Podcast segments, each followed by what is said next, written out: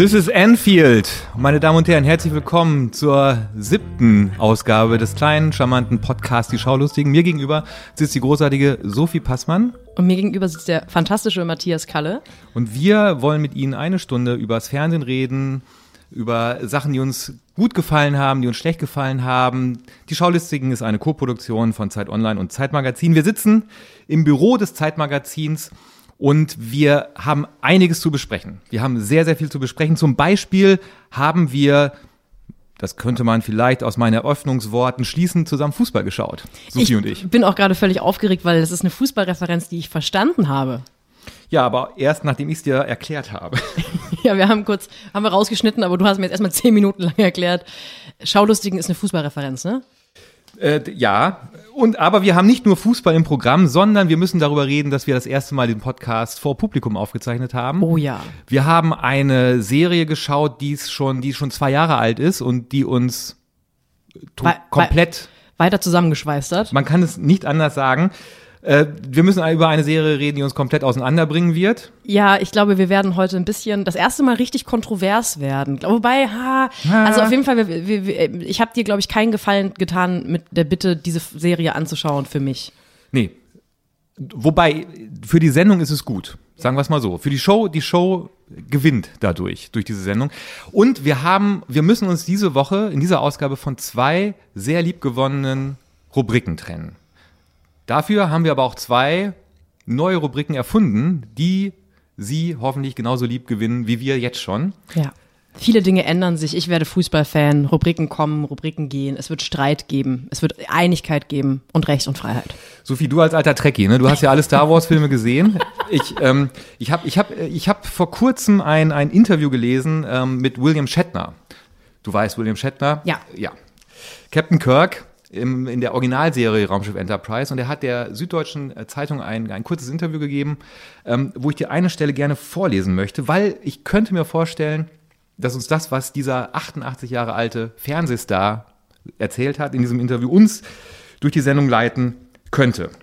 Es geht darum, dass er ja ein wahnsinnig lustiger Typ ist und Journalisten interviewen ihn wahnsinnig gern, weil er sehr, sehr lustig ist und immer die richtigen Sprüche parat hat.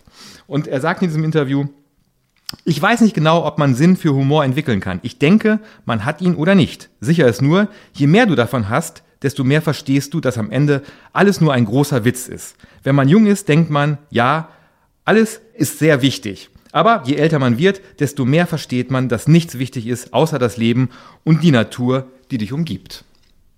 Das fasst alle meine Lebenskrisen perfekt zusammen so, bisher. Und über Lebenskrisen werden wir gleich noch sprechen. Du hast Star Trek nie gesehen. Es ist wirklich etwas, was ein Jein, also ich wurde damit so in meiner Familie malträtiert und es gab, ich glaube, darüber werden wir heute auch noch sprechen, über Serien und Filme, auf die man keinen Bock hat, weil man sie ständig überall empfohlen bekommt. Ja. Oh, und so ein bisschen mh. so war das tatsächlich mit Star Trek in meiner Familie, weil das wurde so ein Happening zwischen meinen Geschwistern und vor allem meinem Vater und meinen Geschwistern. Und irgendwie war dann so meine latente Anti-Haltung, Anti alles für immer, ich hatte keine Lust, mir das anzugucken. Das heißt eigentlich, äh, glaube ich, ich würde es mögen, aber ich wurde gezwungen von meinem von meinem Inneren damals äh, gegen irgendwas zu rebellieren und das war halt in dem Fall Star Trek, weil Pearson durfte ich mich nicht lassen. Apropos Anti alles für immer, in der gleichen Ausgabe, wo ich dieses William Shatner Interview gefunden habe, der SZ, war auch ein Text darüber, dass äh, Leute von sich jetzt immer behaupten, bei Tinder, Parship, äh, im Alltag, sie seien sarkastisch. Ich habe dir den Text weitergeleitet und ähm, ich habe den, den, den Schrei des Entsetzens bis, bis, bis zu mir nach Hause gehört, als ja, du es gelesen hast. Das sind die schlimmsten Menschen. Ähm, also ich weiß gar nicht, ob das explizit was mit äh, Dating-Profilen zu tun hat, aber ich habe auch die Erfahrung, dass Leute, die so einen Satz ironiefrei dahinschreiben, weil es geht nur ironiefrei, so weit von, von Sarkasmus entfernt sind, wie ich bei einer, von einer Teilnahme beim Berlin-Marathon. Also man kann einfach nicht, ich spreche fließend ironisch, ironisch sagen, ah, ich bin einfach ein lustiger Typ. Und meiner Erfahrung nach sind diese Menschen auch die, ähm, die, wenn man dann mal Sarkasmus und vielleicht sogar Zynismus fangen sie fangen an zu weinen und laufen weg zusammen. und sagen, du bist der schlechteste Mensch, der mir je begegnet ist. Hau ab. Sehr gemein. Mit Mann. dir nie wieder aus. Ja.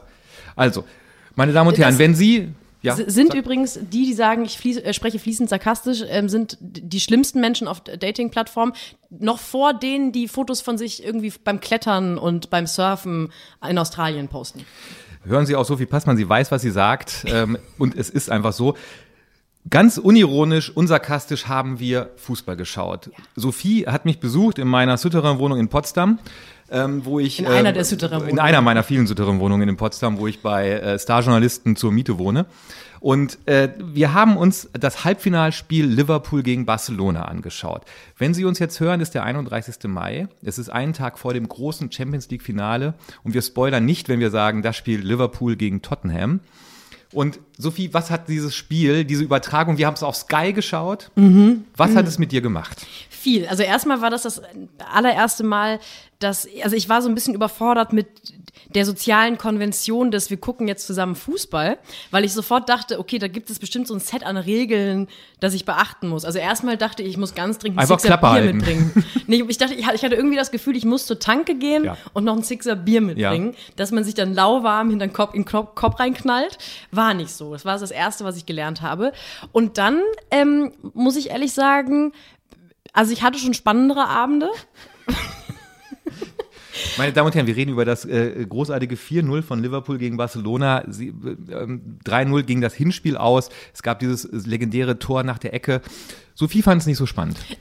Also ich habe schon, ich habe schon die Logik dahinter verstanden, dass es nicht so erwartet war, dass das so ausgeht. Und ich habe auch verstanden, dass Leute in Ekstase geraten sind, weil das Spiel eben besser ausgegangen ist, als sie dachten. Ja, darüber hinaus muss man ehrlich sagen, dir hat man die Ekstase auch nicht abgenommen, weil du hast eigentlich die ganze Zeit auf Instagram rumgehangen.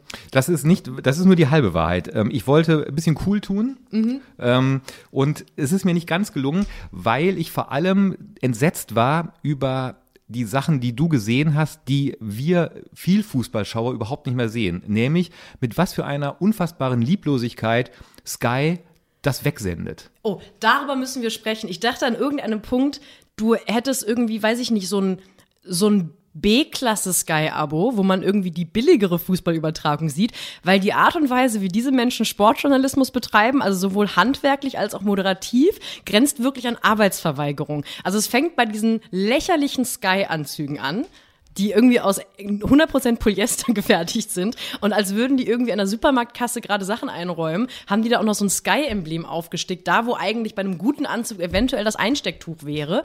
Ähm, auch irgendwie die Krawatte so gebunden, als wären die gerade aus der Kneipe rausgefallen. Keine einzige Moderation fängt irgendwie mit einem Satz an, mit dem er auch aufhört und irgendwelche komischen Expertenrunden, die den Namen nicht verdient haben, weil alle sagen irgendwelche Dinge, die selbst ich nach 90 Minuten Fußball hätte Du hast, dich, sagen du, können. du hast dich unter anderem sehr darüber gewundert, wie klein Lothar Matthäus ist. Das ist aber Body, das habe ich unter vertraulich gesagt. Nein, unter, das hast du nicht. Hast Ich hab gesagt, mich Gott, wie klein ist der Lothar Matthäus? Also, auch, auch da dachte ich, das hätte man bildlich ja durchaus ausgleichen können. Und dann saßen die am Ende so völlig unmotiviert in so einer Nachbesprechungsrunde, wo man das Gefühl hatte, die wollen auch einfach alle nach Hause. Apropos Bodyshaming, ähm, beim, es gibt ja ein Studio. Ja. Und da sitzen ja, da sitzen ja Zuschauer, während Sky dieses Spiel zeigt und die sieht man halt in der Halbzeit. So wie beim aktuellen Sportstudio, wo man in den 80er Jahren immer gewunken hat, wenn man dachte, die Kamera zeigt ein. Und da saßen und, und, und deutsche Fußballanhänger scheinen einen großen Hang zu, zu der Mannschaft, zu Liverpool zu haben. Und zu lächerlichen Kopfbedeckungen. Das ist dir sofort aufgefallen. Sie haben lustige Schals und lustige Kopfbedeckungen. Sie sahen im Prinzip aus wie der Weihnachtsmann, aber äh, waren Fußballfans und haben die ganze Zeit auch tatsächlich in die Kamera gewunken und, oder komisches Zeug gemacht. Und waren auch so ganz stolz, als sie dann mal den richtigen Schnitt erwischt haben. Genau. Und in dem Moment, in dem die, die Kamera, in die sie reingewunken haben, auch gerade ge- lief. Äh, alles sehr eigenartig. Wer ist dieser ähm, super niedlich, also niedlich im Sinne von stolz niedlicher äh, Holländer, der die Erik Meyer, 100% Meyer. So, schön mal. der auch irgendwie so eine Moderation anfängt, wie so ein Fünfjähriger, der an Halloween besonders geile Ja. Süßigkeiten bekommen hat. Ja. Der freut sich richtig. Ja. Ja. jetzt darf ich wieder. Puh. Erik Meyer war mal ein kultiger Fußballspieler und ist jetzt kultiger ähm, Sky-Experte. Ich glaube, das ist die Haupt, äh, Hauptregel. Du musst ein kultiger Typ sein, dann kannst du bei Sky alles werden. Oder du bist halt eine heiße Blondine, dann darfst du nach dem Spiel irgendwelche verschwitzten Fußballspieler dämliche Fragen stellen. Oder du hast einen schwierigen Doppelnamen, den wir nie auf die Kette kriegen. Ich habe es mir jetzt extra ganz fett notiert. Wolf Christoph Fuß. Der ist doch Wolf Dieter Fuß. Heißt. Alles, was ich von Fußball weiß, habe ich von dir gelernt. Ja, ich habe mich vertan. Wolf Christoph Fuß. Wir haben auch viele Mails bekommen. Wolf Christoph Fuß hat auch dieses Spiel weg kommentiert und ich möchte ich möchte gerne ich möchte gerne etwas sagen wo Sophie fast vom ähm, von meiner Chaiselon gefallen ist nämlich Einer der als, Chaiselon. einer, ein, nämlich als als Wolf äh, Christoph Fuß in der Halbzeit gesagt hat kurz vor der Halbzeit da kommen noch mal mindestens 45 Minuten. Und du gucktest, dich, gucktest mich mit Schrecken in den Augen an. Was? Der, der, ich finde vor allem, der sagt es, als wäre es ihm lästig. So, jetzt müssen wir noch mal 45 Minuten. Ja, wir kriegen das schon gemeinsam hin, dann können wir endlich alle nach Hause. Ich habe mir noch notiert, noch die Highlights, die er gesagt hat, die wir sehr gut fanden. Ähm, ein, ein Highlight war, Messi schläft nicht, Messi lauert. Sofort Gänsehaut. Scheiße. Dann wurde ein, ein, ein robuster Spieler von Liverpool gefault. Ähm, er ist nicht sofort wieder aufgestanden und Wolf Christoph Fuß äh, sagte folgerichtig, wenn der am Boden liegt, dann hat er was. Ja? Sagen wir oft, wenn wir durch Berlin gehen. wenn, wenn, anders erträgt man die Friedrichstraße nicht. Und, und, und, und Wolf, Christoph Fuß, hat eine, eine, eine, eine Catchline für sich entdeckt. Am Ende sagt er immer, Ihnen noch einen schönen, bleiben Sie sportlich. Bleiben Sie sportlich. Mann, auch wieder Mann. Gänsehaut. Und eine Sache, die ich auch festgestellt habe, Fußball kommentieren hat vor allem am irgendeinem Punkt des Spiels damit zu tun, dass man Verben weglässt und einfach nur noch Namen schreit. Ja, und ein bisschen, bisschen, genau, Schreien ist ein Stichwort. Also wir haben viele, viele ähm, Fußballkommentatoren in Deutschland, die gerne schreien, um Emotionen zu transportieren. Steffen Simon fällt mir da ein. Das Weglassen von Verben immer gut, damit es etwas, etwas abgehackter. Pass auf, Messi. Also, Messi, weiter. Also ah. zum, äh, zum Beispiel ein, ein, ein typischer äh, Steffen Simon-Kommentar klingt in etwa so. Reus. Reus. Wohin? Ach, Reus. Die Traurigkeit des Genies. Das ist im Grunde genommen, da kann man, da kann man 45 Minuten mit bestreiten, mit den acht Worten. Das reicht. Es reicht wenn Dortmund spielt. auch. Wenn Dortmund spielt. Sonst wäre Reus die ganze Zeit rufen ein bisschen unangebracht wahrscheinlich. Ich, ich fand es dann am Ende ein bisschen traurig, dass ich dir die, die Schönheit des Sports und, und, und, und dessen, was da auf dem Platz passiert, nicht so rüberbringen konnte, weil das drumherum halt so gestört hat. Du meinst die, äh, die, die Stadtrandvilla in Potsdam? Nein, das, was Wolf, Christoph Fuß ah. und all die anderen bei Sky da veranstaltet haben. Und ich finde, ich, also ich hatte schon, ähm, als ich ein paar Tage später, äh, weil ich eine Serie geguckt habe auf Sky, über die wir nachher auch noch sprechen, ähm, habe ich dann gesehen in der Sky-Oberfläche, dass dann auch gerade in elf Minuten fing ein anderes Fußballspiel an. Und ich dachte so, es wäre schon ganz schön geil, Fußballfan zu sein, weil dann hätte ich jetzt jeden Abend was zu tun und hätte auch so eine mal so eine emotionale Aufwärtsbewegung am Tag. Also der Gedanke wirklich auch am Wochenende gerne Fußball, äh, Bundesliga zu gucken, das würde es, das nimmt einem ja mindestens 20 Prozent Alltagsverbringen Ballast. Ja, wobei ich habe denn tatsächlich festgestellt, ich stumpfe denn doch ab. Weil wir haben am Dienstag zusammengeschaut. Ähm, ich habe dann Mittwoch Fußball geguckt, Donnerstag Fußball geguckt, Freitag glaube ich nicht, Samstag Fußball geguckt und Sonntag Fußball geschaut. Und du hast es mir so ein bisschen ähm, madig gemacht, indem du natürlich die, die, den Finger in die Wunde gelegt hast, nämlich dass man sich da eigentlich etwas anschaut, was man besser den, dem Zuschauer präsentieren könnte. Ich kann mich erinnern, es ist vor zwei Jahren ist ein, ein, ein, ein, ein Essay erschienen. Man kann ihn bei ähm, äh, den üblichen Verdächtigen sich bestellen ähm, und der heißt A Test of Character, Fußball, Storytelling und der deutsche Film. Und äh, das ist ein kleiner Essay, den die Drehbuchautoren Kathi Jisuk Seo und Marc Wachholz ähm, geschrieben haben. Und im ersten Kapitel vergleichen sie den englischen Kommentar äh, des, des 7 zu 1 Deutschland gegen Brasilien bei der WM 2014 mit dem deutschen Kommentar des gleichen Spiels. Und der deutsche Kommentator war Bela Reti. Und ähm, ich, ich, würde gerne, ich würde gerne, um das zu verdeutlichen, was die äh, für eine, eine tolle Arbeit gemacht haben, in, in diesem Essay äh, zwei äh, Beispiele vorlesen. Ähm, die BBC-Reporter haben bei jedem Tor, was Deutschland geschossen hat, versucht, eine neue Geschichte zu erzählen, damit der Zuschauer dranbleibt und das immer noch spannend findet. Also die Geschichte, wie Brasilien jetzt zurückkommen kann. Als es denn klar wird, Brasilien kommt nicht zurück, haben sie die Geschichte erzählt. Brasilien muss jetzt quasi sich mit erhobenen Hauptes aus diesem Spiel verabschieden. Aber sie haben es immer wieder geschafft, eine, mit einer neuen äh, ähm, neuem Narrativ diesem Spiel noch einen gewissen Drive zu geben und ihre Arbeit nicht eingestellt. Während ähm, Bilareti ähm, nach dem dritten Tor kommentiert hat, was ist denn hier los? Wenn es der Kommentator nicht weiß und diese Frage an den Zuschauer abgibt, weiß ich nicht, ob das so richtig ist. Ähm, nach dem vierten Tor ähm, hat er denn die Antwort doch selber gegeben, hat er einfach nur festgestellt, es ist eine Demütigung. Und nach dem fünften Tor hat Bilaretti gerufen, Wahnsinn, Wahnsinn, was geht denn hier ab? Das ist so ungefähr äh, da, wo sich der deutsche Fußballkommentar bewegt. Das könnte ich auch. Das ist das. Das ist Traurige die gute, das ist das Traurige und das Gute daran. Leider wird dich Sky nicht mehr verpflichten können für morgen, wenn das Finale Liverpool gegen Tottenham kommt. Wollen wir es nochmal zusammen schauen? Ich bin mir nicht ganz sicher. Ich würde ob du- gerne, du, hast aber hier in unser kleines geheimes Podcast-Skript äh, reingeschrieben, dass wir das, letzte, das erste und letzte Mal zusammen Fußball geguckt haben, was mich zu der serviceorientierten Frage führt, was muss man als Fußballanfänger dann richtig machen, um nochmal eingeladen werden, äh, zu werden hast- in, die, in die Villa nach Potsdam? Na, im Prinzip war es ganz, ganz toll. Also damit die Leute nicht denken, dass wir uns äh, im, im, im Privaten hassen. Es war natürlich ein sehr, sehr netter, es war natürlich ein sehr, sehr netter Abend. Aber du hast natürlich genau die richtigen Fragen gestellt und du hast genau dahin geschaut, wo ich schon nicht mehr hinschaue. Und ich sehe jetzt natürlich auch die wahnsinnig schlecht geschnittenen Sakkos, die diese Sky-Leute anhaben. Und ich, ich, ich, ich höre einfach genauer hin, irgendwann als jemand, der das Spiel sehen will, blendet man ja gewisse Dinge aus. Das fällt mir jetzt sehr, sehr schwer. Das fällt mir vor allem schwer, wenn du dabei bist. Deshalb habe ich gedacht, dass ich, wir das Finale vielleicht doch getrennt schauen sollten. Aber Ist angekommen, danke. Meine Mal- Anwälte melden sich bei mal dir. äh, schauen. Ich hätte aber gerne ein Trikot angezogen oder so ein Fanschal oder so, aber ich wusste nicht, von welchem Verein ich dann Fan sein muss. Also wie es ist ja, es, der, der Deutsche hat einen Hang zu Liverpool. Ähm, ich glaube, das liegt vor allem an Campino.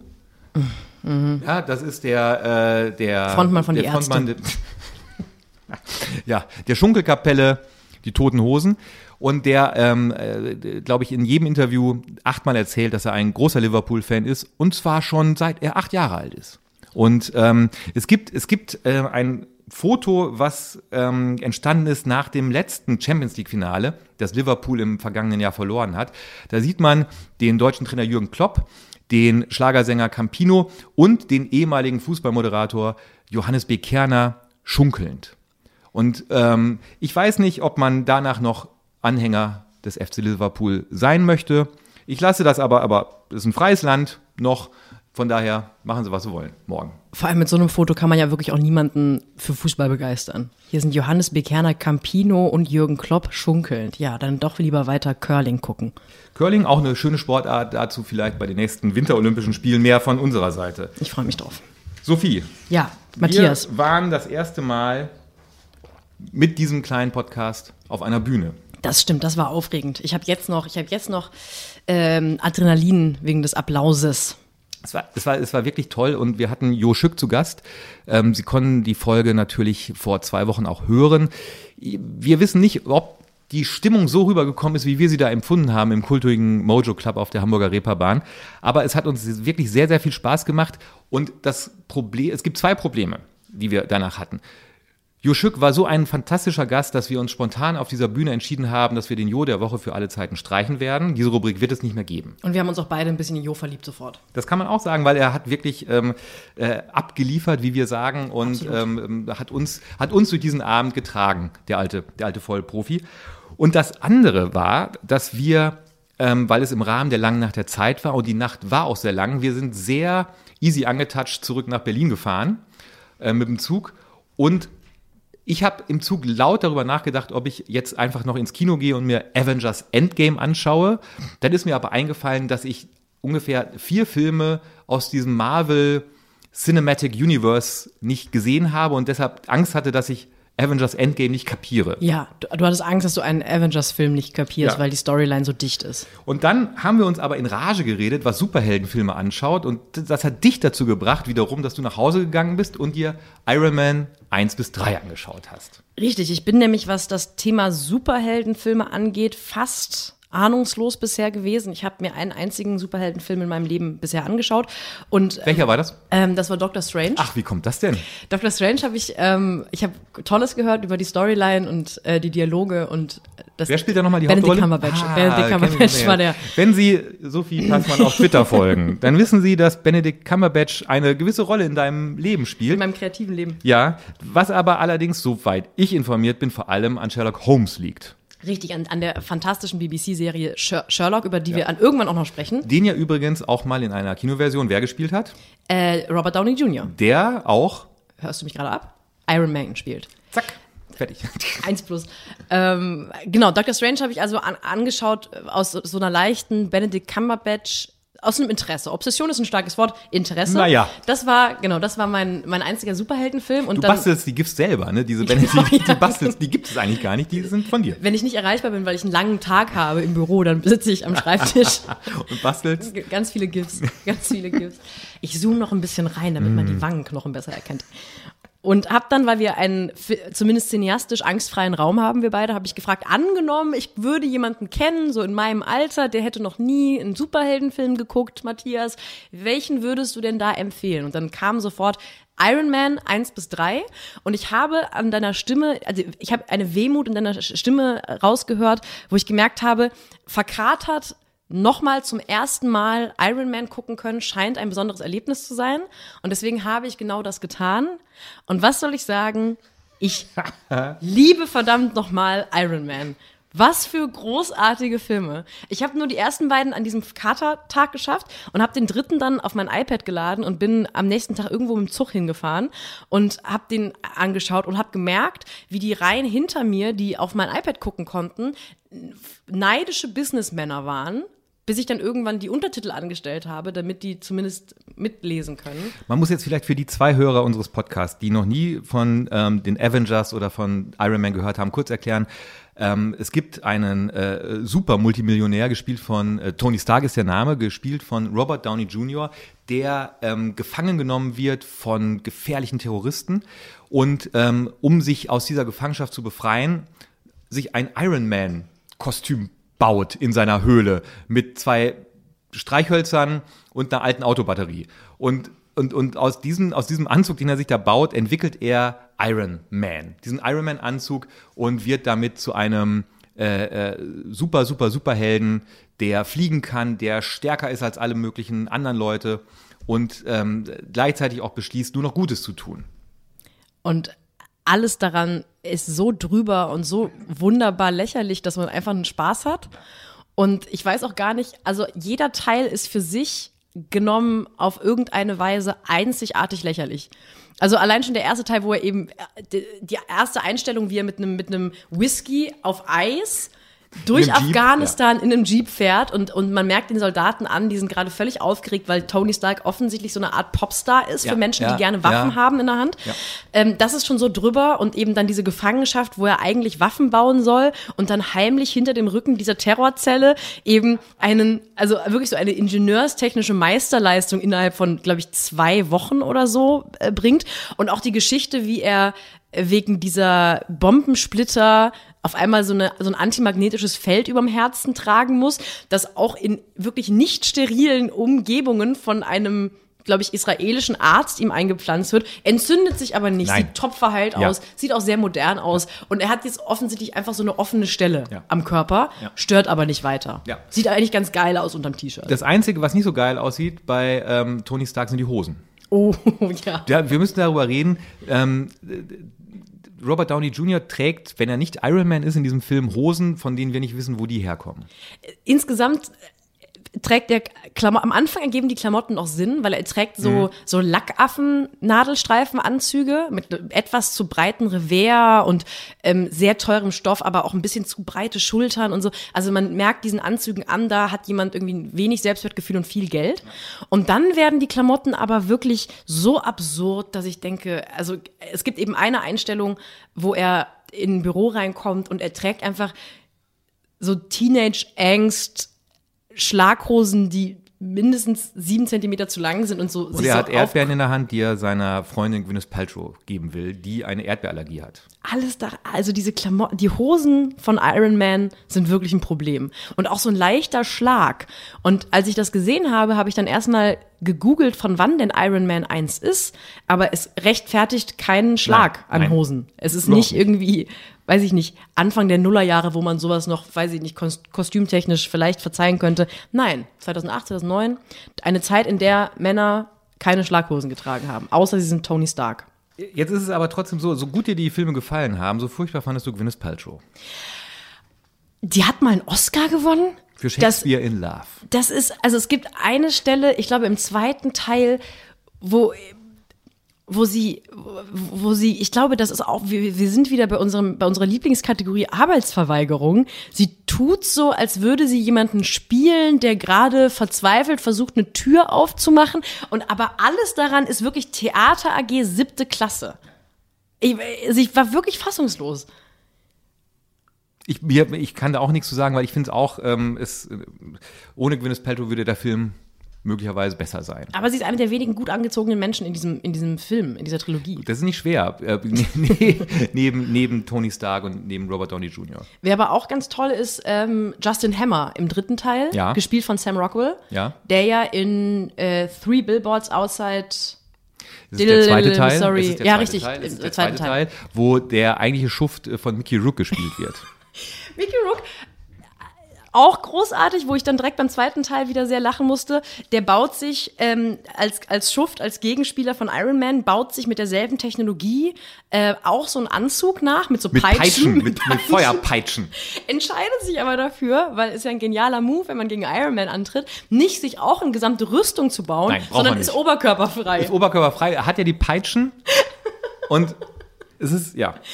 Genial, ähm, gewinnt aber trotzdem fast gegen ihn und ähm, es gibt auch, glaube ich, nur eine einzige Szene, also für den Endkampf wäscht er sich da mal die Haare. Ja. Also die ganzen Film über so wirklich leicht fettige Haare, sieht auch aus, als würde er nicht gut riechen. Es gibt auch eine Einstellung, wo man einmal die Füße von ihm sieht, wo ich auch dachte, ich will gar nicht wissen, ob das jetzt Charakter ist oder eher das lässt persönlich. Sich, ich glaube, das lässt sich Mickey Rook ins Drehbuch, in seinen Vertrag reinschreiben, dass er während der Dreharbeit nicht duschen muss und äh, anziehen kann, was er will.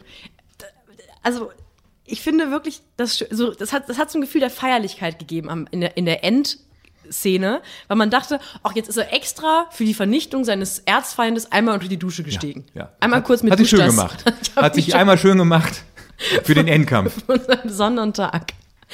Äh, ja, also alles ganz lustig, aber um nochmal auf Sam Rockwell zurückzukommen, der spielt den, den Oberhurensohn, ja, ja. so, um mal Fachjargon, cineastisches Fachjargon zu benutzen.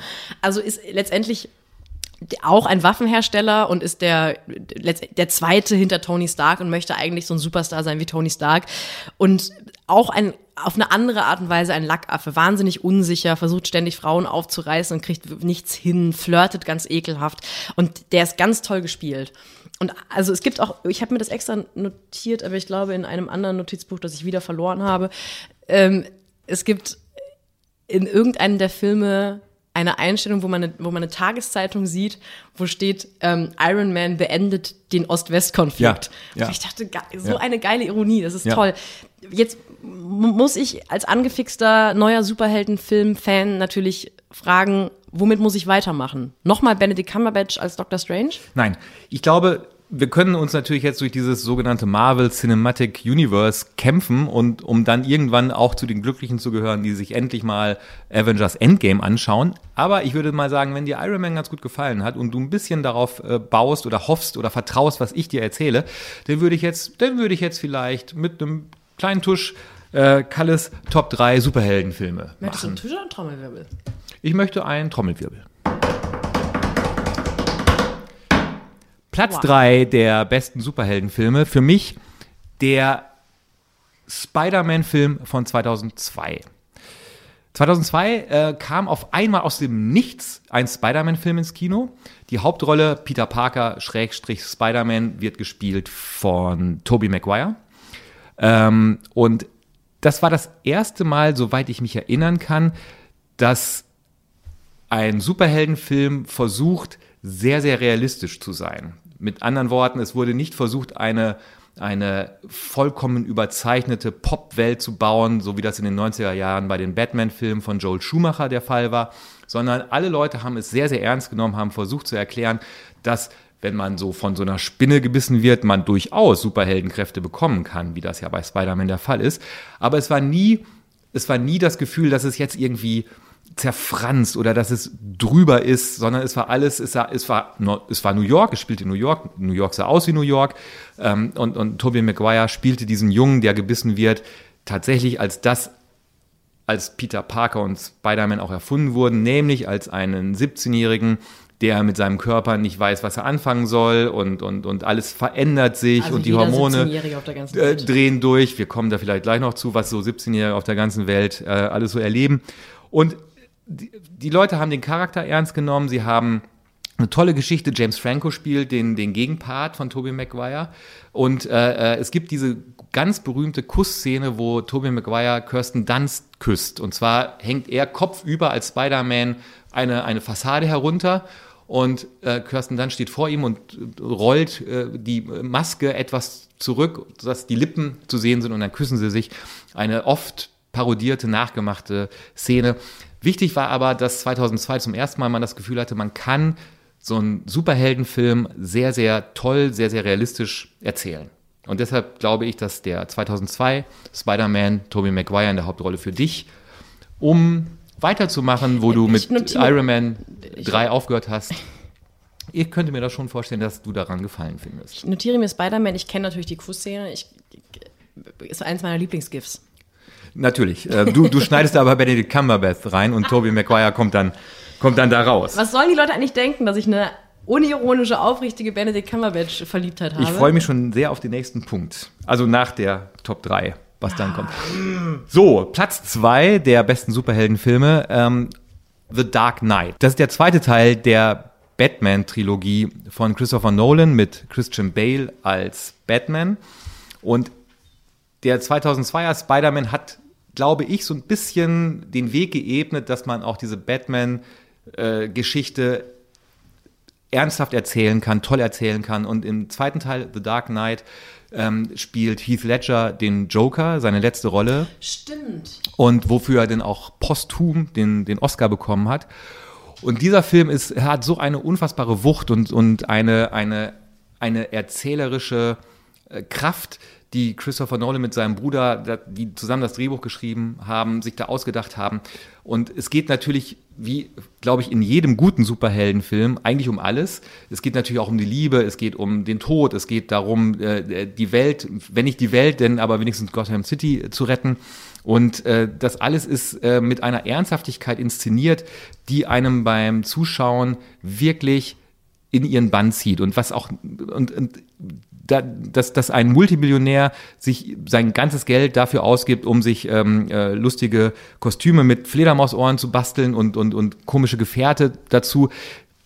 Man, man glaubt das. Also diese, diese, diese Welt, die da aufgemacht wird, glaubt man sofort und man denkt, das ist alles möglich und deshalb macht dieser Film wirklich ganz, ganz großen Spaß und ist auf jeden Fall Platz zwei. Du hast eine Frage. Nee, ich habe keine Frage. Ach Ich so. erinnere mich daran, dass ich aus keine Lust hatte, The Dark Knight zu gucken, weil mich total genervt hat, wie dieser Tod von Heath Ledger genutzt wurde, um die Rolle von Joker hoch zu jazzen. Weil es ja dann auf einmal die Erzählung gab, dass Heath Ledger irgendwelche psychischen Probleme ähm, hatte äh, und die verstärkt wurden durch die Rolle von Joker, die erstens so brillant geschrieben war und zweitens aber er, Anhänger von Method Acting, dann auch ähm, Wochen, Monate lang durchgehalten hat. Das hielt ich irgendwie für so eine opportune Erzählung. Die, da, das hat mir komplett die Lust genommen, Ja. The Dark Knight zu gucken, Ja. weil ich das einfach für unglaubwürdig halte und auch für schäbig, um mal wieder mein Lieblingswort zu benutzen, dass man den Tod von einem, von einem wirklich noch sehr jungen Menschen, ähm, vor allem einen unnatürlichen Tod eines sehr jungen Menschen, dazu nutzt, um die Dreharbeiten so ein bisschen zu mysteriöser zu machen. Ja, ich- kann diese Abneigung total verstehen. Und ich glaube aber, man tut dem Film Unrecht, äh, wenn man ihn deshalb nicht schauen will, weil er ist wirklich ein großartiger Film. Und das, was Heath Ledger da auch abliefert als, ähm, als Joker, ist, ähm, macht einen staunend. Es ist jetzt, es ist jetzt so, dass ja ähm, demnächst, ich glaube im Herbst, ein Standalone Joker-Film ins, in, in die Kinos kommt, wo Joker von Joaquin Phoenix gespielt wird. Und äh, es gibt einen ersten Trailer und als ich den gesehen habe, da ist es mir äh, auch eiskalt den Rücken runtergelaufen, weil es, ähm, weil ähm, Joaquin Phoenix den Joker einfach genauso krass, genauso krank spielt. Er spielt den Mann, bevor er der Joker wird. Heath Ledger war der Joker, Joaquin Phoenix spielt jetzt diesen Mann, bevor er der Joker wird und was ihm alles angetan wird auf, auf dieser Welt. Die Nachbesprechung werden Sie hier bei den Schaulustigen Demnächst. hören. Demnächst. im Herbst. So, Platz kommen- eins. Ich mach Platz noch mal- eins. Ich habe einen Stift runtergeschmissen leider. Ich mach noch mal. Platz 1, Rocky. komm, geh weg. Warum Kalle. darf ich nicht Rocky als Superheld? Jetzt, genau, jetzt lass uns mal bitte über die Definition von Superheld sprechen. Ich brauche eine übernatürliche Kraft. Ja. Sei es sie in dem Menschen drin. Hat Rocky. Was ist die übernatürliche Kraft? Humor. Ach, come on. Ja. Das ist selbst mir zu cheesy. Nein. Doch. Nein, du hast noch nie einen Rocky-Film gesehen. Da ist einer wie die andere, wie der andere. Ja. Was Rocky-Filme angeht, ist der eine wie der andere. Das stimmt nicht. Aber das, nee, Das nicht. das kannst du mir jetzt nicht verkaufen. Du kannst jetzt nicht sagen, Rocky ist Platz 1 Superheldenfilm, weil als Superheld ist, ich brauche jemanden, der übernatürliche Kräfte hat, Hat die nicht Humor sind, weil dann könnte man auch sagen, dass wir beide Superhelden sind. Sind wir. Wir sind die Schaulustigen.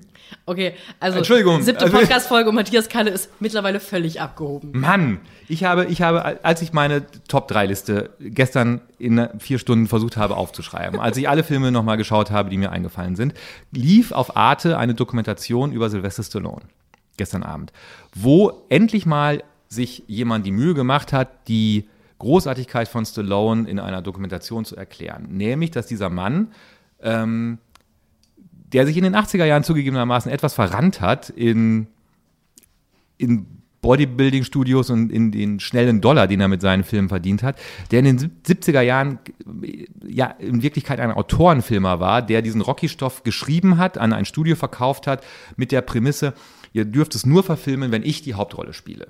Und die haben sich darauf eingelassen, die wollten eigentlich äh, James Caan haben für die Hauptrolle. Äh, Stallone hat es geschrieben. Und dieses Drehbuch von, von, vom ersten Rocky, vom zweiten auch, ist, ist so eine, eine, eine Meisterleistung, die er da hingelegt hat, dass ich schon finde, dass wenn man über, über, über eine, eine Figur spricht, eine fiktive Figur, die über alle Regeln und über alle Gesetze etwas Unfassbares schafft, dann ist er am Ende ein Superheld. Und was er den Leuten bedeutet. Ich kenne Männer in meinem Alter, ernstzunehmende Journalisten, die in Philadelphia als allererstes, wenn sie da sind, sich diese Rocky-Statue anschauen und sich davor fotografieren lassen. Liebe Grüße an Tobias Rüther. So, und. Nee, und, also das halte ich und für eine sehr verträumte deshalb- nein, Definition von ich finde, Superhelden. ich finde, ich finde, ich finde, dass Rocky ein Superheld ist. Weil ich, ich verstehe nicht die Abgrenzung, warum ist Rocky kein Superheld, während Iron Man ein Superheld Weil er ist. keine Superkraft hat, Matthias. Iron Man hat auch keine Superkraft. Iron Man ist reich. Ja, aber er hat zumindest, dann müsste man sagen, Batman ist auch kein Superheld. Nein, ist aber, er auch, er ist aber reich. jemand, der übernatürliche Kräfte entweder aus sich selbst heraus, wie Spider-Man hat, oder jemand, der ein, eine Umgebung, einen Anzug, irgendwas hat, der übernatürliche Kräfte erzeugt. Also man muss ja in irgendwas übernatürlich sein. Rocky ist Weltmeister im Schwergewicht geworden. Er hat gegen Apollo Creed geboxt und gewonnen. Das ist übernatürliche Kräfte. Er ist zurückgekommen gegen. Übernatür er hat Ivan Drago geschlagen. Ich weiß überhaupt nicht, wo das Problem liegt. Für mich Rocky Superheld. Platz 1. Ich bin nicht sauer, ich bin enttäuscht. Enttäuschung, Enttäuschung. Ich, ich musste mir aufgrund dieser ganzen Benedict Cumberbatch-Sache, die da bei dir läuft seit Wochen, Da läuft leider nichts. musste ich ja, vielleicht ist auch ganz gut so, weil ich musste mir Patrick Melrose Place anschauen. Wir sagen jetzt einmal bitte für die geneigten Zuhörer und Zuhörerinnen äh, draußen an den Empfangsgeräten, diese Serie heißt nicht Patrick Melrose Place, sondern Patrick Melrose. Egal, schauen Sie es nicht an. Bis wohin hast du denn überhaupt geguckt? Erste Folge. Das ist so ungerecht. Wenn du mir irgendwas empfiehlst, dann gucke ich immer. Ja, weil es bis- gut ist. Bis Bei nee, Iron Man.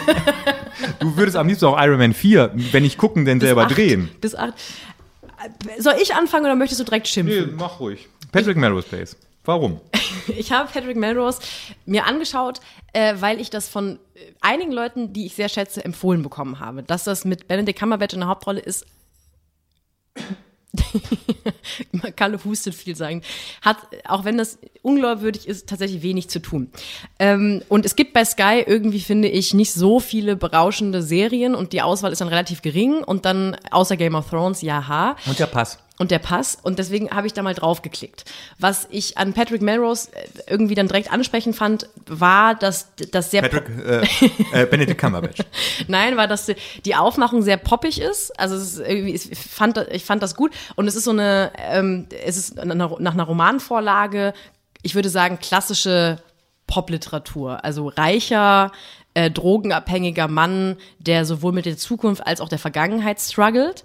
Und was ich sehr Gutes über Patrick Melrose gehört habe, ist, dass Benedict Cumberbatch als Schauspieler, der ja vor allem ein brillanter Theaterschauspieler ist äh, und eigentlich eher ein okayer Fernseh- und Filmschauspieler, dass weil die Serie so theatralisch inszeniert ist, da einfach sehr glänzen kann. Und ich habe schon bei der ersten Folge geahnt, dass du über die erste Folge nicht hinauskommen möchtest und, und auch wirst, weil was mich an Patrick Melrose total ärgert, ist, wie sie aufgebaut ist. Die erste Folge handelt nämlich eigentlich nur von seiner pathetischen, verachtenswürdigen, peinlichen Drogenabhängigkeit. Und er ist absurd reich und sein Vater wird beerdigt und er jettet nach New York, um die Urne abzuholen seines Vaters. Und eigentlich sucht er die ganze Zeit nur Drogen und benimmt sich daneben und sitzt im Restaurant und hat Cold Turkey und es ist alles sehr, sehr unangenehm zuzuschauen. Und eigentlich hat jede Folge von den fünf, es ist so eine Miniserie, ich glaube A 60 Minuten jede Folge, hat eine völlig andere Temperatur, weil die zweite Folge wiederum handelt dann schon wieder von seinem Aufwachsen bei ähm, sehr schlechten Eltern. Der Vater misshandelt ihn, missbraucht ihn, die Mutter äh, missbraucht ihn emotional. Ähm, und die dritte Folge dann hat auf einmal so eine Temperatur von, dann sind sie im südfranzösischen ähm, Ferienhaus und es fühlt sich alles ein bisschen an wie Call Me By Your Name. Ähm, und äh, mich nervt, dass Leute wie du, die berechtigterweise dieses Abgefeiere und Verromantisieren und Verkitschen von Drogen und Drogenabhängigkeit abstoßend finden und, und nicht gucken wollen, dass die nicht über die erste Folge hinauskommen. Weil am Ende ist das die, die Geschichte von einem tieftraurigen Mann, der versucht, bis ins Erwachsenenalter, bis er schon selber Kinder hat und die auch schon irgendwie einigermaßen groß sind, versucht verzweifelt, sich von seinem Elternhaus zu emanzipieren. Und das ist eigentlich eine sehr gute und erbarmungslos erzählte Geschichte. Und es wird auch, finde ich, sehr gut und richtig erzählt, ähm, was auch das Miterleben und nicht einschreiten bei Missbrauch machen kann mit Menschen.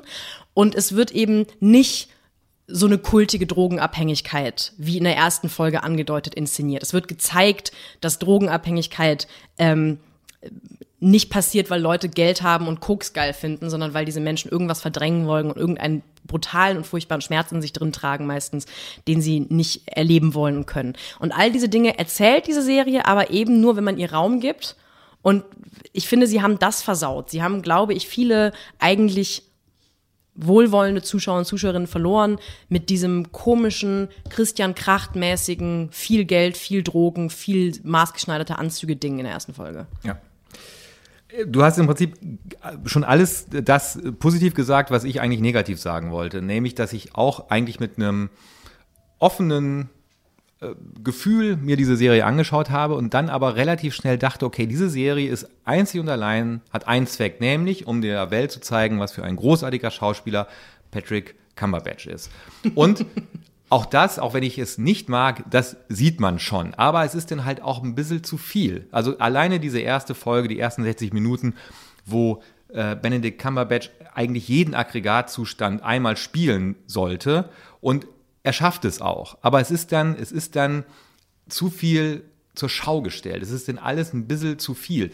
Ich finde es auch sehr interessant, dass die Verantwortlichen für diese, äh, für diese Serie das ist ein, ein, ein deutscher Regisseur, Edward Berger, der äh, tatsächlich in seiner Karriere schon ganz, ganz tolle Sachen gemacht hat und auch schon ganz, ganz toll doofe Sachen gemacht hat. Also Edward Berger zum Beispiel ähm, hat äh, für KDD, für Kriminaldauerdienst gedreht, äh, eine tolle deutsche Serie und auch für die tolle Amazon Prime-Serie The Terror hat er Folgen äh, beigesteuert. Aber er hat dann halt auch diesen unfassbaren Quatsch Deutschland 83 ähm, äh, gedreht. Und ähm, bei Patrick Melrose hatte er äh, zu seiner Seite David Nichols, einen englischen Schriftsteller, der das, die Drehbücher geschrieben hat. David Nichols hat äh, einen großen, großen Erfolg mit dem Roman Zwei an einem Tag gehabt. Und all das ist so ein bisschen wie Supergroup kommt zusammen und versucht irgendwas, aber sie haben halt nur versucht, Benedict Cumberbatch so geil, jede, jeden Fernsehpreis dieser Welt zu ermöglichen. Und man sieht das alles, es ist aber, wie, wie gesagt, es ist eine große, äh, wie, so eine, wie so eine Motorenschau. Ja? Wir zeigen alles das, was wir können. Und was bei mir nach der ersten Folge wirklich hängen geblieben ist, ist, Gott sei Dank, äh, ist die nicht erschienen 1997, äh, weil dann wäre es die Lieblingsserie aller deutschen Popliteraten geworden, die genau so sein wollen wie Patrick Melrose in dieser Serie. Und das ist dann, glaube ich, ein bisschen zu wenig, um mich ähm, für diese Figur und für diesen Charakter zu interessieren. Und ich glaube, es hätte mich auch weniger enttäuscht, wenn ich dann auch am Ende der ganzen Serie, also am Ende von Folge 5 festgestellt hätte, okay, es war auch einfach eine leicht tumbe Motorenschau, wo man einfach mal zeigen wollte, was Cumberbatch so kann. Ja.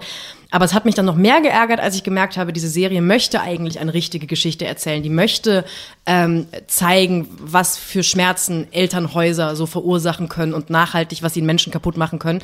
Und gerade deswegen ärgert es mich, dass sie, dass sie diesen, diese erste Folge so komplett verschwendet haben für schöne Hotelzimmer zerstören und ähm, Drogenentzug im Restaurant New York City. Apropos schlimme Eltern und Missbrauch, läuft eigentlich noch Germany's Next Topmodel? Äh, warte. Nee, läuft nicht mehr. Weil wir irgendwie gefühlt nicht darauf verzichten wollen, zumindest nicht jedes Mal darauf verzichten wollen, den hochgeschätzten Roger Willemsen hier vorkommen zu lassen, haben wir eine neue Rubrik uns überlegt. Der Willemsen der Woche. Diesmal aus einer Fernsehkritik, die ursprünglich in der Süddeutschen Zeitung erschienen ist, über das Dschungelcamp.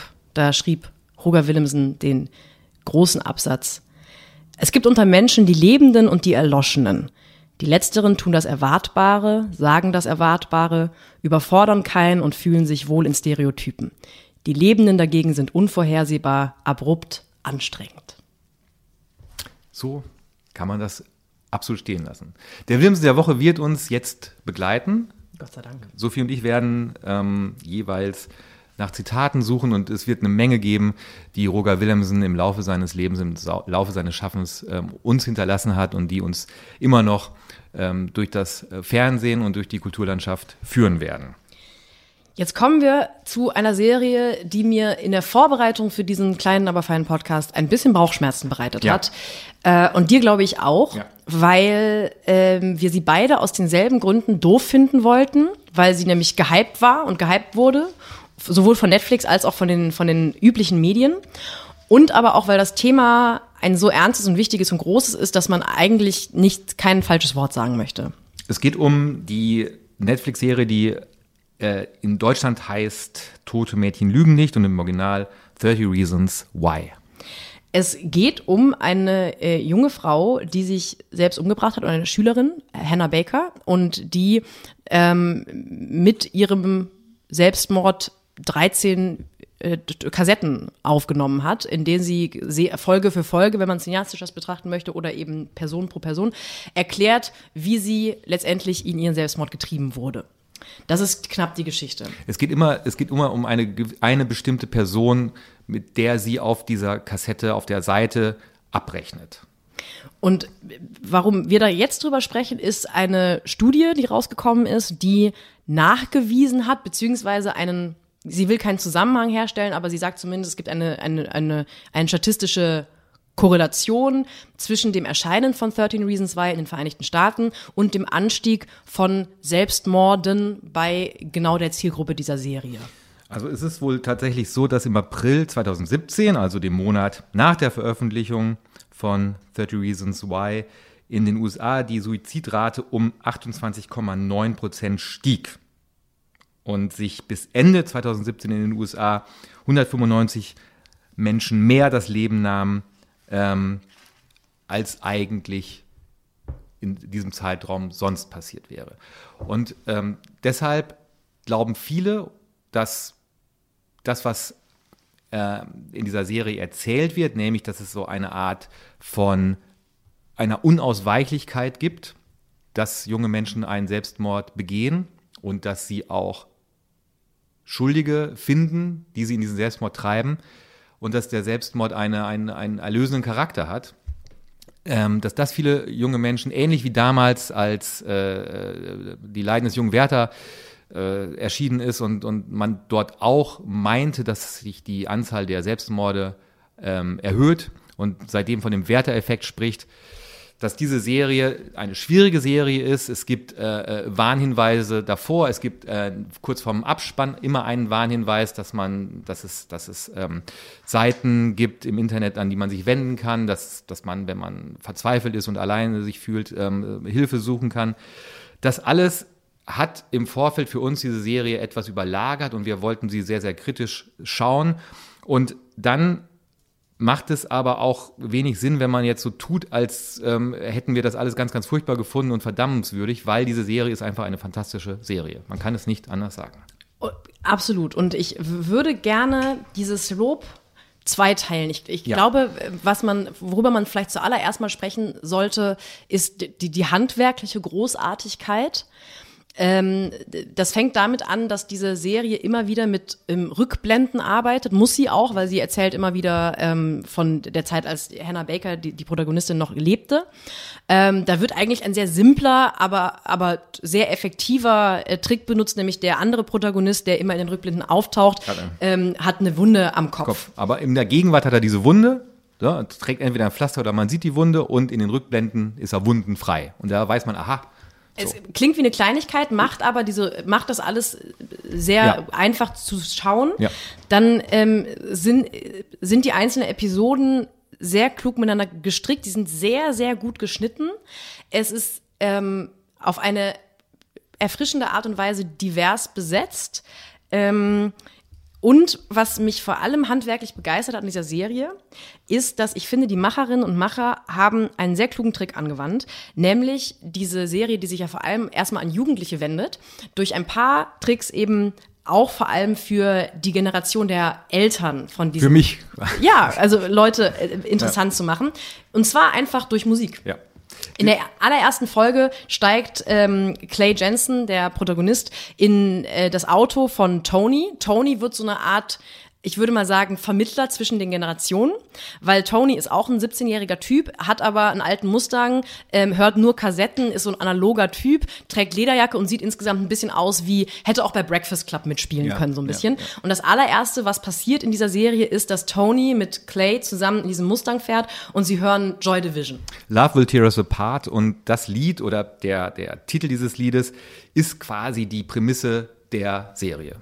Und die, äh, was ein bisschen unglaubwürdig ist, was ich aber der Serie auch dann in dem Fall dankend irgendwie abnehme, alle Protagonistinnen und Protagonisten kennen sich auch wahnsinnig gut aus mit Popkultur der 80er, 90er, teilweise auch 70er. Also alle haben irgendwie wirklich sehr unglaubwürdige Fanposter im Zimmer. Also bei, bei Hannah Baker, die, das Mädchen, was sich umbringt in der Serie, hängt ein Arcade Fire Poster. Ein Arcade Fire Poster hängt auch bei Clay Jensen im Zimmer, aber da hängt auch ein The Cure Poster im Zimmer. Und an Halloween verkleiden zwei andere sich als ähm, Sid Vicious und Nancy. Ja. Und äh, Clay erkennt das. Und ja. das ist auch sehr unglaubwürdig, dass in 2017 ein 17-Jähriger, sag ich mal, sich so gut also vielleicht unterschätze ich auch die jungen Leute von heute, aber. Man weiß es nicht, aber der, der, es ist, der Soundtrack ist so großartig, dass man fast meinen könnte, dass sich die Macher von 30 Reasons Why ähm, zuerst diesen Soundtrack zusammengestellt haben und sich dann überlegt haben, was sie für eine Geschichte erzählen könnten dazu. Es gibt, glaube ich,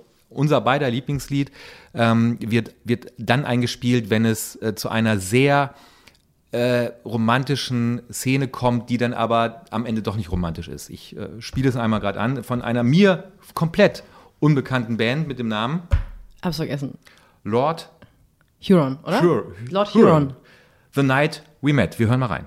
I've been searching for a trail to follow again. Take me back to the night we met.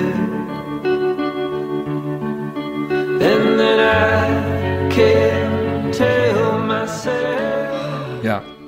Und ich bin davon überzeugt, dass viele Leute sich das vor allem auch dann gerne angeschaut haben und weitergeschaut haben, äh, weil es popkulturell eben mindestens zwei, eher drei Generationen abholt. Und das finde ich ja. wirklich einen klugen Move, weil ja. es wichtig ist, glaube ich, dass auch Eltern sich diese Serie anschauen, weil da eine Lebensrealität, ich glaube, nicht nur in amerikanischen Highschools, sondern auch in deutschen Schulen ähm, gezeigt wird, die Eltern vielleicht so sich sonst nicht klar gemacht hätten. Ich, glaub, ich glaube, dass das Großartige an dieser Serie liegt auch genau daran, was du beschreibst, weil wir sind zwar in Amerika und wir sind in einer Highschool und natürlich sind die Klischees, die es seit den Teenagerfilmen der 80er Jahre gibt. Es gibt die äh, Supersportler, es gibt die Cheerleader, äh, es gibt die Nerds. Und was die Serie aber einem vermittelt, ist, dass jeder, jeder ist einsam und jeder ist traurig und jeder ist unglücklich. Manche zeigen es halt nicht so wie die anderen. Und ich glaube, dass es etwas ist, ähm, die Geschichte, die erzählt wird, ist vollkommen egal, ob du diese Serie mit 17 siehst oder mit 25 oder mit 44. Du erinnerst dich. Du erinnerst dich an deine eigene Schulzeit, du erinnerst dich daran, wer du warst zu deiner Schulzeit und du erinnerst dich auch an deine eigene Einsamkeit. Und du erinnerst dich vielleicht auch an die Mechanismen, die du selbst für dich gefunden hast, um damit zurechtzukommen. Und deshalb glaube ich, dass wenn so ein Lied gespielt wird und wir sind auf einem sehr amerikanischen äh, Schulball, dann ist es egal, ob es ein amerikanischer Schulball ist oder ob es dieses Lied ist oder ein Lied aus den 80er Jahren. Man erinnert sich daran, wer man selber war, als man sehr, sehr verliebt war und sehr, sehr unglücklich. Und ähm, das schafft diese Serie wie kaum eine, die ich, die ich bisher gesehen habe. Und jetzt ähm, komme ich zu der Sache, die mich doch stört an dieser Serie. Ich habe ja gerade das Handwerk gelobt und die Erzählung und äh, diesen, diesen, diesen Kniff. Was ich nicht mag daran, ist, dass die Macher und Macherinnen Hannah eine Deutungshoheit geben, die ihr nicht zusteht. Hannah erzählt die Geschichte davon, wie sie in eine Depression getrieben wurde, wie sie gemobbt wurde, wie ihr wirklich ganz viele grausame, frauenfeindliche Dinge passiert sind ja. in dieser Highschool. Ja. Und sie hat an jedem Punkt ihrer Erzählung, so wie jeder Mensch das hat, die emotionale Deutungshoheit über diese Sache. Also sie hat jedes Recht zu erzählen, das war so für mich und so war das für mich. Es rutscht aber in jeder Folge mindestens einmal ab in eine absolute Deutungshoheit. Äh, was ich verstehe aus dieser Teenage-Angst-Erzählweise. Mhm. Ähm, aber Hannah rutscht dann eben in diese Position der Welterklärerin die durch diese Entscheidung, sich selbst umbringen zu wollen, so eine Art Weisheit erlangt hat, die für eine 17-Jährige unrealistisch und in irgendeiner Weise verromantisiert erstrebenswert ist. Und dadurch auch problematisch. Das ist die problematische Erzählhaltung, wenn man so will, ja, genau. die, die nicht aufgeht. Weil ich mich selber dabei erwischt habe, sie klüger und, und ben, ja, beneidenswerter klingt wie ein ganz falsches Wort, aber es erzeugt manchmal ein bisschen das, ähm, das Gefühl der, des, des Neides. Ähm, sie ist irgendwie the one that got away mhm. äh, bis mhm. zu ihrem Selbstmord in der Erzählung. Mhm. Und das äh, hat mir überhaupt nicht gefallen, weil die Serie hätte auch funktioniert, wenn sie einfach in jedem Tape, bei jedem Protagonisten, jeder Protagonistin den und die sie verantwortlich macht für ihren Selbstmord, einfach emotional geblieben wäre und gesagt hätte, das ist mir passiert und es sind ihr auch ganz viele grauenvolle Dinge passiert. Ähm, aber ab und zu erklärt sie eben die Welt. Und das, ich glaube, wenn ich das mit 16, 17 geguckt hätte, äh, hätte ich mich in irgendeiner Weise auf eine gefährliche Art und Weise mit Hannah ähm, äh, identifiziert, weil man dann doch so sein möchte wie sie. Ja, und de deshalb ist es vielleicht auch eine Serie, die auch älteren Leuten so gut gefällt, weil es verschiedenste Charaktere gibt, mit denen man sich dann identifiziert, weil man möglicherweise früher so war wie diejenige oder wie derjenige.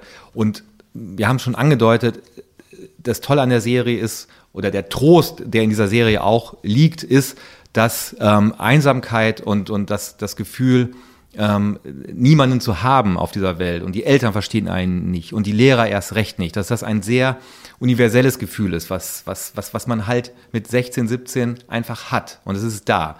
Und ähm, das, was, was, was Hannah Baker als Ausweg gewählt hat, ist nicht der Ausweg. Das ist es einfach nicht. Und das kann man, muss man auch sehr, sehr oft nochmal betonen. Das nimmt aber nichts an der Großartigkeit dieser Serie. Und ja. es gibt, es gibt, es gibt auch, ähm, wo wir beim Soundtrack sind, ähm, es gibt ein Lied von, von Billie Eilish, äh, äh, äh, was, was, was, was dort auch gespielt wird. Und ich musste daran denken, ähm, als ich, als ich die Serie geschaut habe, an einen Text über Billie Eilish, den ähm, Harald Staun in der, in der FAS geschrieben hat vor einigen Wochen, als er mit seiner 14-jährigen Tochter bei einem Billie Eilish-Konzert in Berlin war. Und ähm, ich hoffe, ich kriege sinngemäß zusammen, dass, dass, dass Harald Staun darüber geschrieben hat, wie die, die, diese jungen Leute äh, dort standen und Billie Eilish zugehört haben und ihren traurigen Liedern. Und ähm, dass er gesagt hat, dass er sinngemäß geschrieben hat, das, was man in diesem Alter, also zwischen 14 und 17 fühlt, die Einsamkeit, die Traurigkeit, aber auch die Liebe und die Wut, das alles kommt nie wieder, aber das geht auch nie wieder weg das bleibt für einem, äh, einem für immer. Und das fand ich, als ich diese Serie gesehen habe, ist mir dieser Text wieder eingefallen. Und ähm, ich möchte einmal kurz Billie Eilish hören. Ich habe da etwas vorbereitet.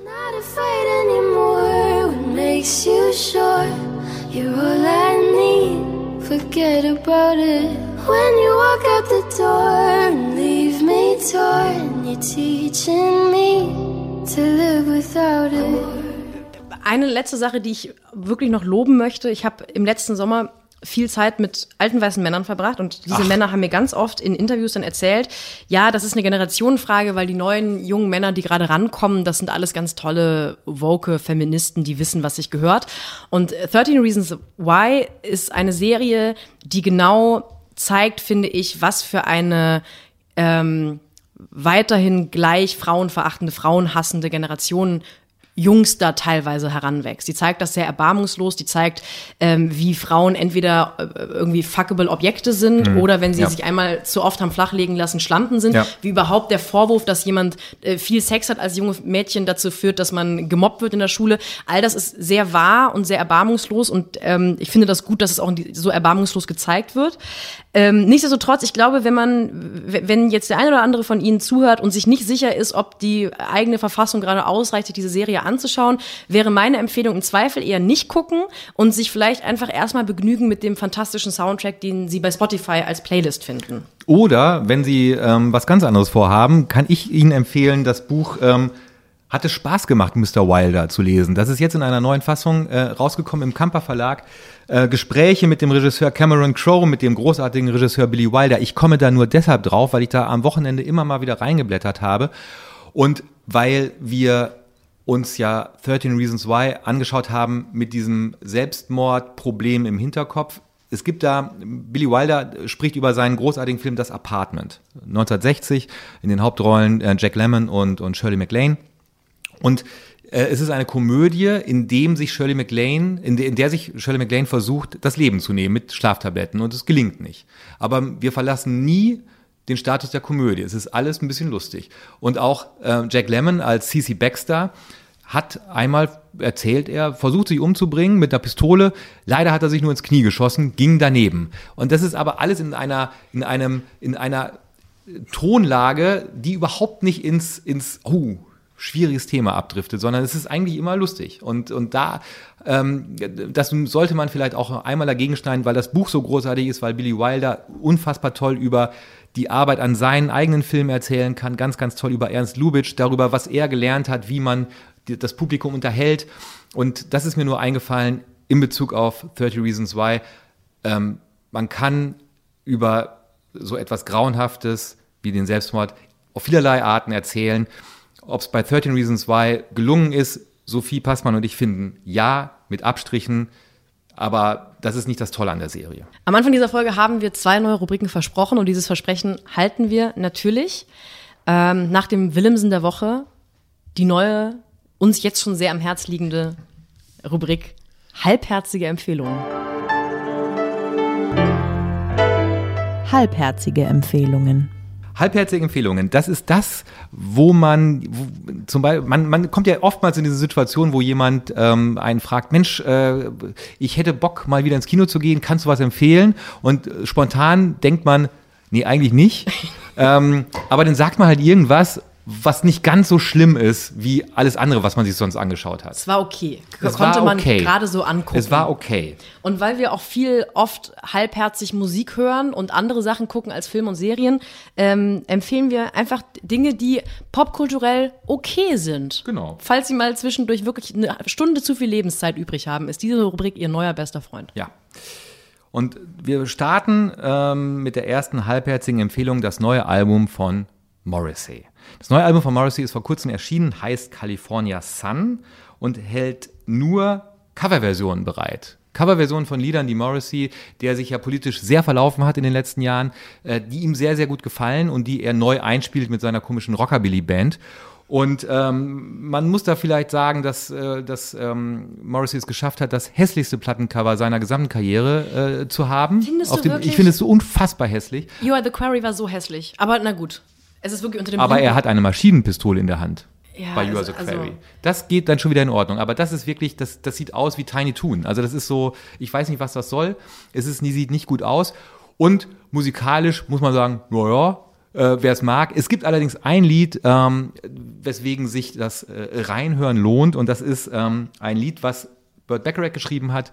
Diane Warwick hat es gesungen und das hat den großartigen Songtitel Loneliness Remembers What Happiness forgets. Heute waren wir poplastig, das mochte ich.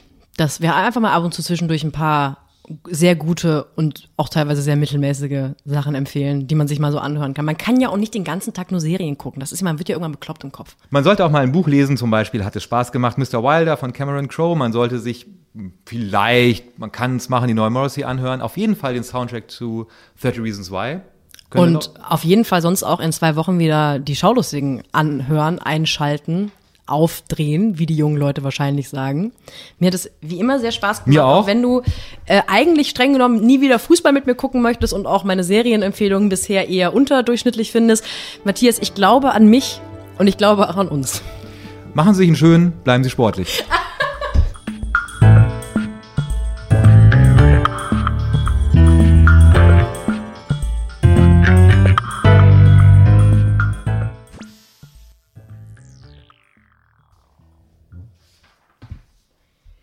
Ich muss nochmal nachfragen. Äh, Shatner, das war der aus Star Trek, ne? Ja.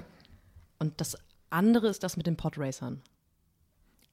Das erste, was dir zu Star Wars einfällt, sind Podracer. Also ist Star Wars das mit den Podracern. Ja. Und in welchem kommt das Stargate vor? Bis nächste Woche, Sophie. Tschüss. Ich muss los. Tschüss.